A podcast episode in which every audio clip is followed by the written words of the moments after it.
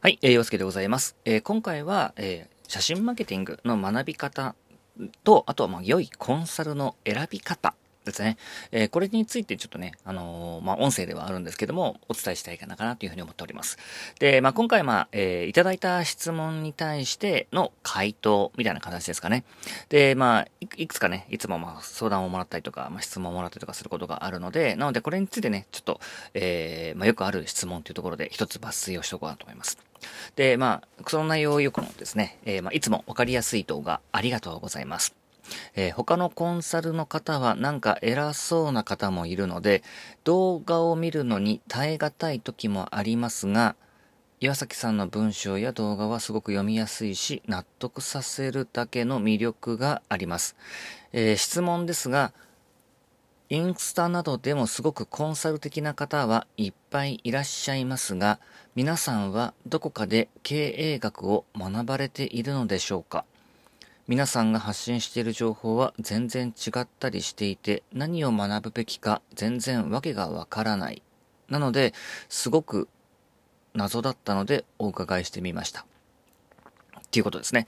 えー、ありがとうございます。まあ、読みやすい文章とか、えー、動画とかっていうのはですね、まあ、私もすごく意識しているところでもあるので、なので、まあ、そう感じていただけたのであれば、まあ、すごく嬉しいかなっていうふうに思ってます。まあ、もちろん私もですね、まあ、常にこう、取り直しをしたりとか、書き直しをしたりとかしてですね、えー、まあ、常にこう、バージョンアップ、ブラッシュアップをしているわけですね。同じ内容のものでも、まあ、ちょっとね、抑揚を変えたりとか、えー、ここも少し伝えたいところがあるなーっていうところも、ちょっともう一回ね、あの、取り直したりとかしてるので、まあ、それは本当に嬉しいかなと思ってます。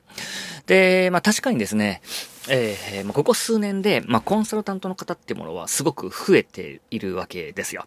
で、まあ、私自身もコンサルタントっていうものはもう、10, 10年ぐらいですかね、えー、10年ぐらいやってますので、なので、まあ、ずっといろんな状況、いろんなものってものを見てきているわけなんですけど、まあ、特にここ2、3年ですね、あの、コンサルタントの数っていうのが、もう本当に冗談抜きにですね、100倍ぐらいになってるんじゃないかなというふうに感じています。で、まあ、これはですね、SNS が普及したことっていうのが、まあ、すごく大きいんじゃないかなと思います。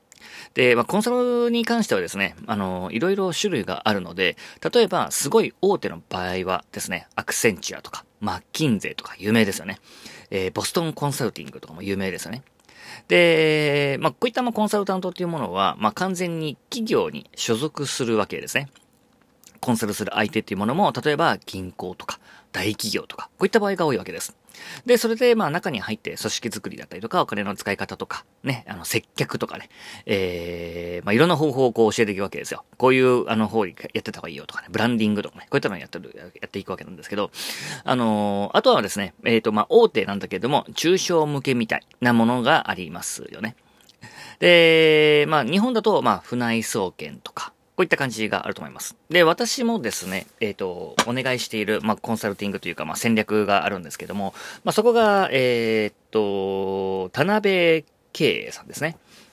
はい。こういうところも、えー、まあ、実際にまお願いをしたりとか、話を聞きに行ったりとかしているところももちろんね、え、お願いしているところがあります。で、まあ、大企業とかにね、えー、入ってるとか、まあ、銀行とか産業とかに入ってるところっていうものは、まあ、いわゆる、まあ、花形のコンサルタントなんですね。で、まあこういったまあ大手なんだけども個人に対してコンサルするっていうところももちろんあるよってことですね。そして、えー、あとはまあ個人ですね。えー、完全な個人のコンサルタントの方。ですね。まあもちろんまあ法人にしてる場合ももちろんありますけれども、まあ基本的にはま数十人とかの規模での会社としてコンサルタントとしてですね、えー、店舗さんとか企業さんに対してコンサルをするっていうような形が多いんじゃないのかなと思います。で、まあ基本的に私がやっているのもここですね。で、まあ増えているってものもここなんですよ。で、個人の小規模のコンサルタントっていうものがま増えているわけです。まあ、このコンサルタントがなぜこんなに増えてきているのかっていうとですね、まあ、さっきも言ってた通りですね、SNS で発信することができるようになって、自分で簡単に人に対してのアドバイスとか、情報発信ができるようになったっていうのが大きいわけです。で、このまあコンサルタントっていうものもですね、まあそれ自体が増えていくことに関しては、まあコンサルタントを育てる講座っていうものも、実はこれすごくたくさんあったりするんですよね。で、もちろんま自分で学ぶっていうね、あの自分で学ぶっていう方ももちろんいます。なので、まあ、皆さんがどうやって経営を学んでいるのかっていうと、自分で学ぶ人もいれば、コンサルタントを育てる講座みたいなもので学ぶみたいなこともあるわけですね。で、まあ、ちなみに私の場合はですね、まあ、プロフィールを見てくださったった方は多分まあ、わかるんじゃないかなと思うんですが、まあ、マーケティングを学ぼうと思って、まあ、10年以上前にですね、まあ、の、広告の制作会社に入ったわけです。で、その時はまだまあ10年以上前ですからね。あの、もう行く、え、行くと、ちゃんと計算すると17年ぐらい前かな？になってくるんですけど、あのー、まあ、古いわけですよね。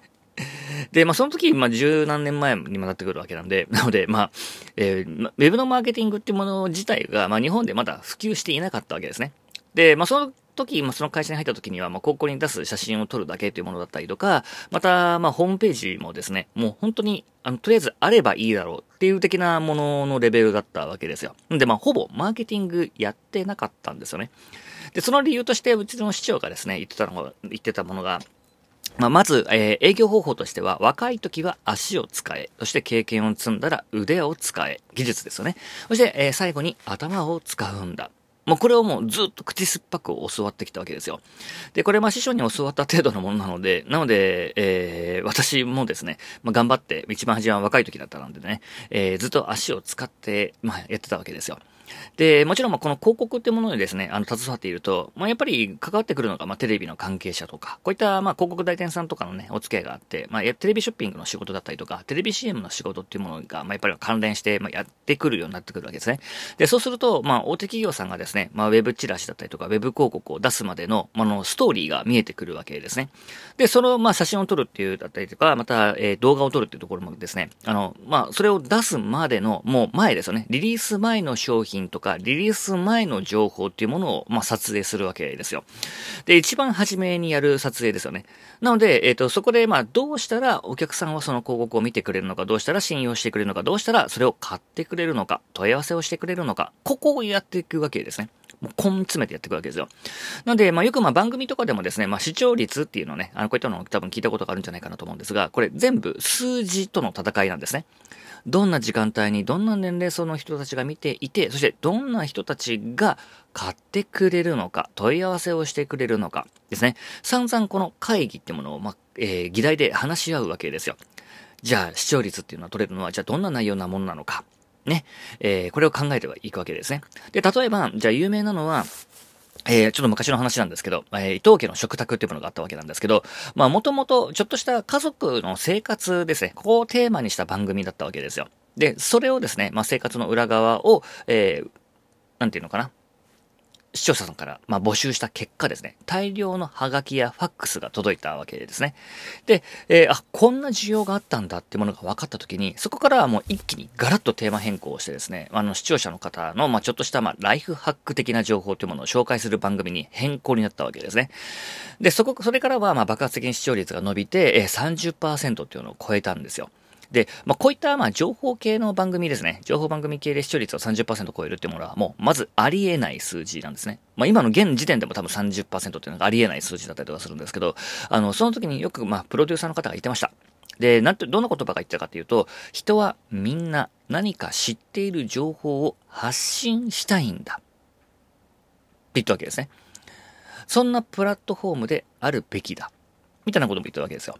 で、それが、まあ、テレビというと、まあ、やっぱりね、あの、とてつもなく大きな媒体、ね、メディアで発信することができるのであれば、やっぱりまあ、最高な舞台になるわけですよ。まあ、それは、やっぱりなんか面白いなと思って出してみたりとか、ね、応募したりとかしてみますよね。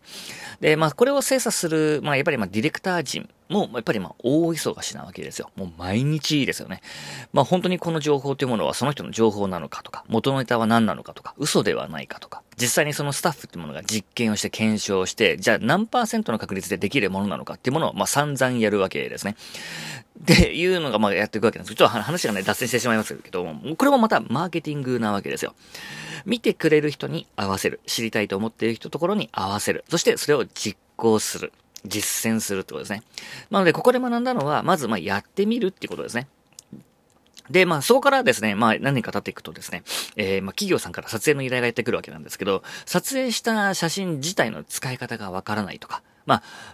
例えば、まあ、あの、当時使うとしてもですね、あの、チラシやポスターぐらいだったわけですね。あの、飲食店であれば、まあ、メニューとか、こんな程度だったわけなんですね。まあ、雑誌とか情報誌もありますけども、まあ、その写真を撮った、じゃあそれをどう使うか、ね、えー、それがまあ、やっぱりわからないとかね、いうことがやっぱり多かったわけですよ。なので、その、まあ、写真を撮りましたらですね、あの、その使い方のアドバイスをしたわけですよ。で、まあ、アドバイスをするっていうだけであってですね、まあ、私もまあ、何件も撮影があったので、なので、それがまあ、私、自身がレタッチをしたりとか、えー、切り抜いたりとかするわけではなくて、まあ、とにかくこれ、まあ、撮影の数が多かったので、なので、まあ、やってもらったわけですね。あの、こういう風にやってくださいね、お願いしますね、みたいな形でお願いしたわけですよ。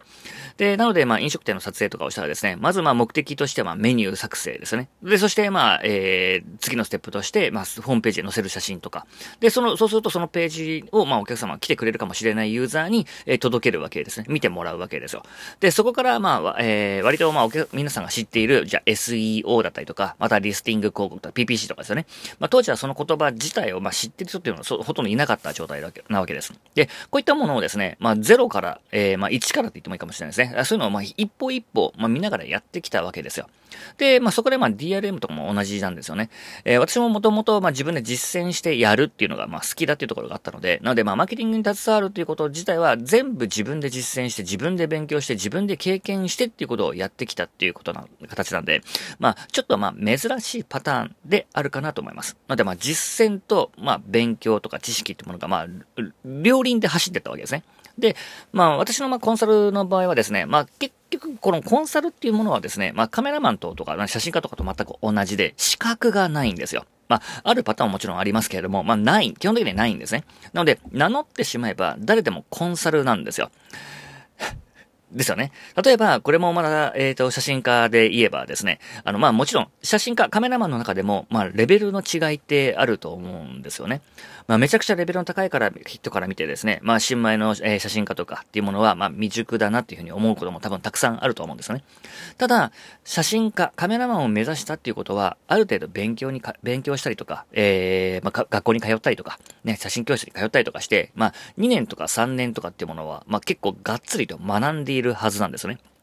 本だって見ると思いますし、まあいろんな、ね、写真展とかね、美術館とか行ったり、行ったりとか多分してると思うんですよ。ということは、ある程度のスキルっていうものは、素人よりかはあると思うんですよ。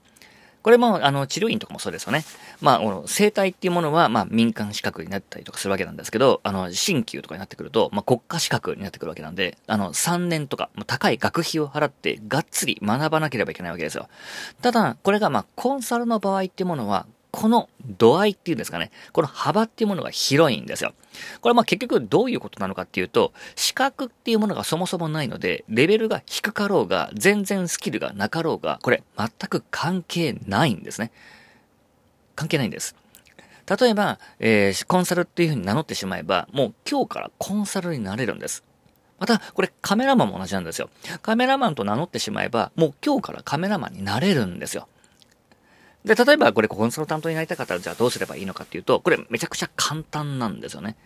例えば、うん、そうかな、えー、マーケティングのビジネスの本っていうもの、ビジネス書っていうもの、まあ、これはまあ難しい本でなくてもいいので、簡単なね、あの、読みやすい本とかでもいっぱいあると思うんですよ。で、それをまあ読んで、で、えー、店舗の売り上げを上げるためにはどうすればいいのかとか、こういったものをですね、まあ、5冊ぐらい読んでみて、そして、えー、マーケティングの系のですね、例えば、えっ、ー、と、YouTube の動画とかがありますよね。で、こういったものを、えっ、ー、と、10本とか20本でもまあ、見てしまえばですね、もうコンサルタントって名乗れるんですよ。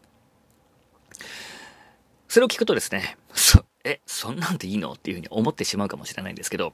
例えば、えー、教える相手って皆さんの周りでも多分そうなんじゃないかなと思うんですが、まあこれを聞いてくださっている人っていうものは、まあマーケティングを勉強しているから多分聞いていると思うんですよね。でも、これ、勉強しない人って、1分も1秒も勉強しないじゃないですか。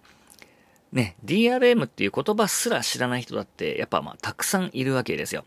で、まあこのマーケティングの場合はですね、まあ自主的に勉強しなければ、これ残念ながらゼロなんですね。で、しかもこの Web が苦手な人もやっぱり多いわけですよね。なので、この辺の情報をちょっとでも知識があれば、まあこれもまあ言ってしまえばですね、まあ偉そうにできてしまうわけですよ。なので、誰でも簡単にコンサルタントになれてしまうので、コンサルタントがたくさん増えてきているっていうような形なんじゃないかなと思います。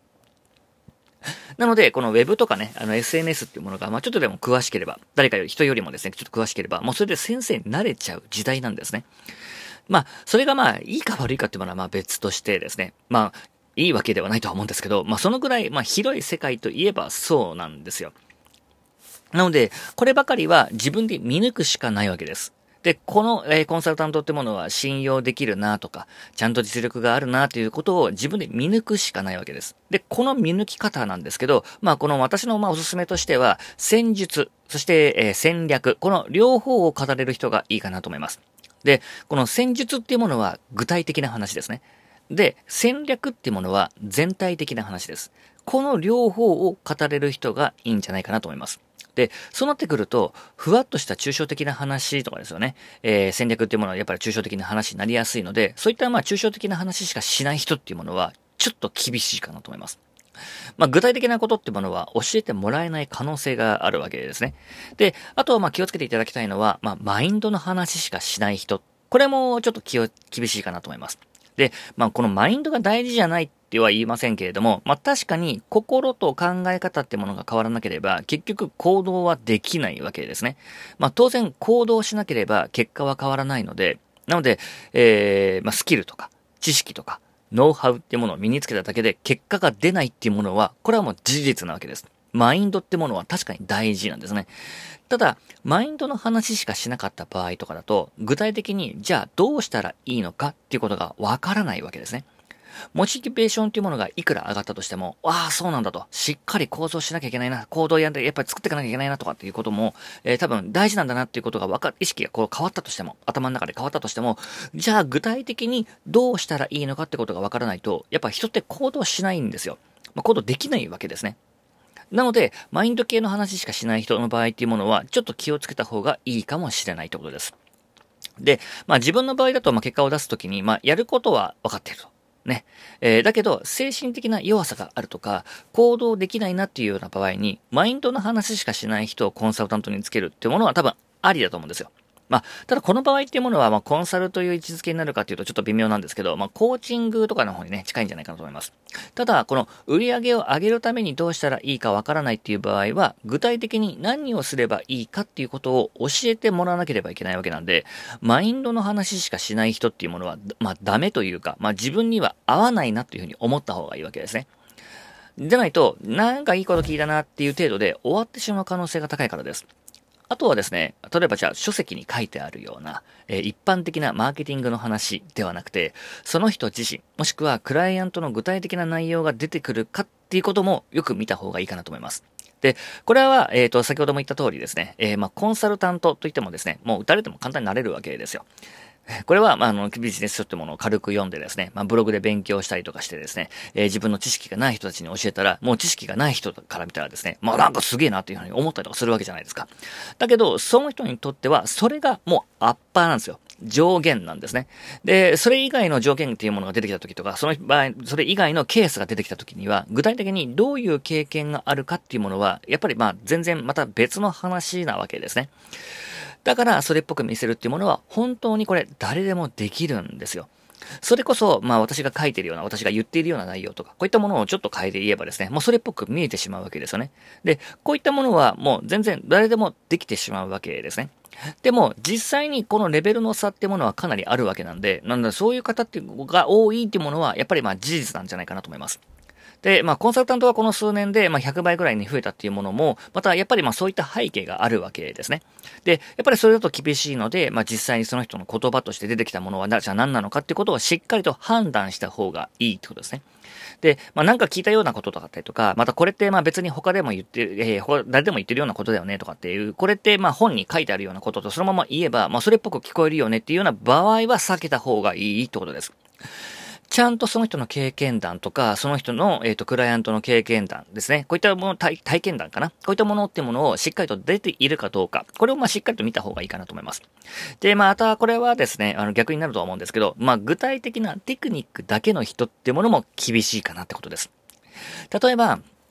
じゃあ、インスタでね、あの、どういう投稿した方がいいとか、こういった話をしない人、こういう話しかしない人とか、ね、えー、ウェブの話とかもそうですよね。ウェブの話とか SNS の話ってものは、ちょっと調べれば、その知識って身につくわけですよ。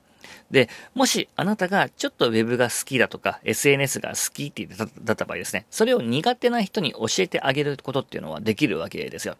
だけど、じゃあそれをやることによって、じゃあ売り上げが上がるのかっていうと、またそれは別の話なんですね。だってこれよく考えてみたらわかると思うんですけど、あのー、集客とか売り上げを上げる方法って、インスタ以外の方法なんて山ほどあるんですよね。で、まあこれはまあ私がまあ3ステップの講座とかでも話をしている、まあ次元を上げるってことです。で、まあインスタで集客をするっていうものは集客をするためのまあ一手段にしか過ぎないわけですよ。そして、えー、この、ま、集客っていうものも、えー、売り上げを上げるための一手段にしか過ぎないわけです。だから、インスタだけにこだわる理由っていうものももちろんない、全くないですし、まあ、こだわってしまっては逆にこれダメなんですよ。インスタよりももっと効率のいいやり方っていうものがあるかもしれませんし、またその人に合ったね、効率のいい方法っていうもの他にもあるかもしれないわけじゃないですか。なので、こういった形でテクニックだけではなくて、もっと上の次元で語れる人なのかどうかっていうところを見るっていうのがすごく大事だと思います。なので、まあ、まとめるとですね、えっ、ー、と、コンサルタントを選ぶとき、この人は信用できるかなっていうところを、まあ、その人から学ぼうかなっていうふうに思ったときの、まあ、学ぶ、えー、まあ、選ぶ先ですね。えー、選ぶっていうものは、じゃあ何なのかって言ったら、戦略と戦術を両方語れる人なのかなとか、あとは、まあ、具体的な話と抽象的な話ができるのかなとか、あとはまあテクニックと本質の両方を話せるのかなっていうところを見ていくのがいいかなと思います。で、あれば、あとはまあ、えっ、ー、と、個人の相性なんじゃないかなと思います。なので、まあ、コンサルタントの方とか、ね、学ぶ方っていうものを、これでね、あの、選んでいただけると、またいいんじゃないのかなと思いますので、まあ、ぜひ参考にしていただければいいかなと思っております。ということで、えー、今回はこの辺りで終了させていただきます。ありがとうございました。ではまた。